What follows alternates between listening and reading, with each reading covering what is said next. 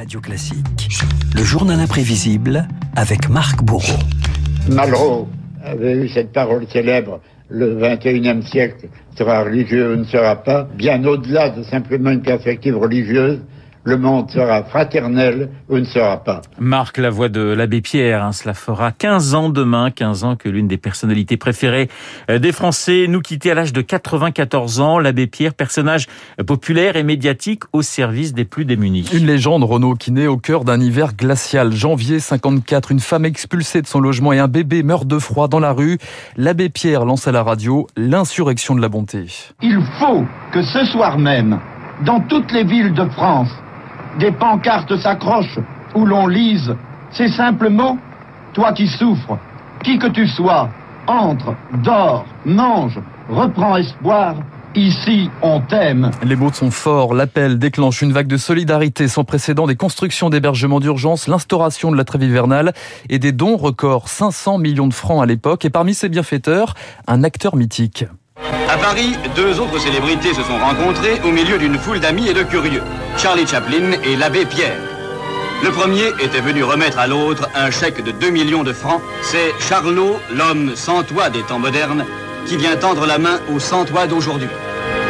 L'abbé Pierre devient un apôtre incontournable des causes perdues, un phénomène de société décortiqué déjà en 1957 par Roland Barthes dans ses mythologies. La coupe de cheveux, la barbe, la canne, la canadienne.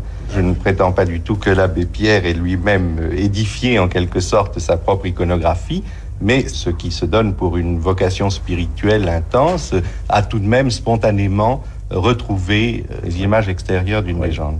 Pierrot, mon gosse, mon frangin, mon poteau, mon copain, tu me tiens chaud.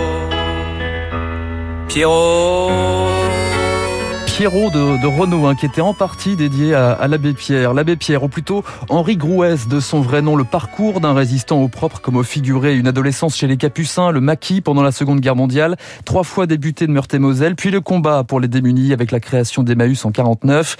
Mais le castor méditatif, comme on le surnommait chez les scouts, savait aussi sortir les griffes par des formules au vitriol. La politique, ça consiste uniquement à savoir à qui on va prendre du fric et à qui on va le donner. L'abbé Pierre s'érige également en adversaire numéro un des extrêmes. Écoutez Renaud, cette interview, cette mise en garde, nous sommes en 1990. Quand on se promène dans les quartiers pauvres, on voit des gens qui sont pour M. Le Pen parce qu'ils considèrent que lui, avec ses grands coups de gueule, leur donne l'espoir qu'il y aura de l'énergie pour apporter des solutions à leur détresse. Que prennent garde les modérés, comme on dit, c'est par la négligence devant des problèmes comme ceux-là qu'une nation tout entière euh.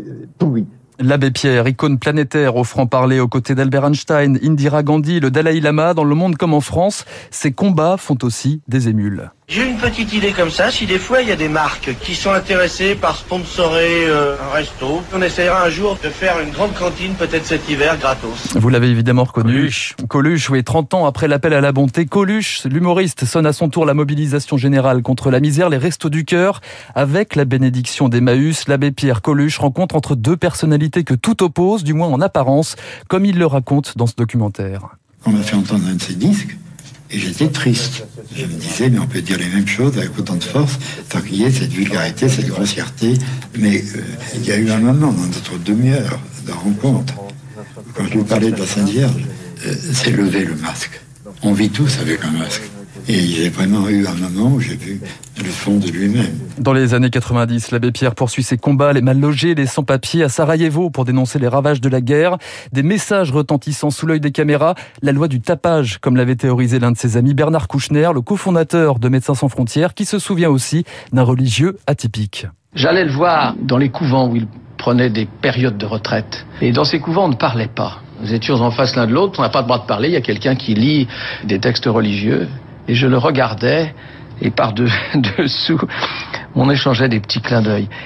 Il était un rebelle, il n'était pas un révolutionnaire. Hmm. Il n'était pas non plus un élève docile de l'Église. Oui, l'abbé Pierre sera d'ailleurs un défenseur du mariage des prêtres et de l'ordination des femmes, des prises de position nombreuses et parfois des dérapages, comme lorsqu'il apporte son soutien à l'écrivain et politique euh, Roger Garaudy, accusé de négationnisme. Combatif, indigné, parfois espiègle, jusqu'à la fin de sa vie, l'abbé Pierre continuait de distiller son appel à la bonté et ses messages d'espoir.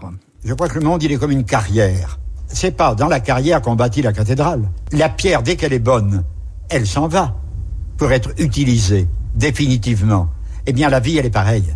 C'est la carrière dans laquelle s'élabore euh, le palais mais il s'édifie au-delà. Une citation Renaud pour finir ce journal imprévisible. Un sourire coûte moins cher que l'électricité, mais donne autant de lumière. c'est joli. Vous parliez euh, de cette rencontre dans votre journal imprévisible entre euh, Chaplin et l'abbé Pierre. Eh bien, euh, petit plaisir, on va écouter un extrait de Chaplin dans Les temps modernes. Petite musique archi célèbre.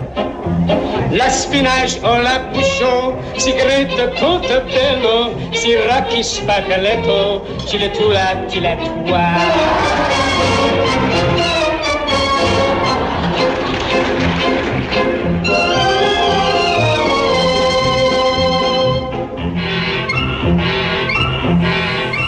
Voilà quelques notes de Charlie Chaplin dans les temps modernes pour euh, eh bien se souvenir de cette rencontre euh, dans les juste après la Seconde Guerre mondiale entre l'abbé Pierre qui lançait Emmaüs et Charlie Chaplin, le journal imprévisible signé euh, Marc Bourreau. Je vous souhaite un excellent week-end. Dans un instant, eh bien nous allons retrouver David Barou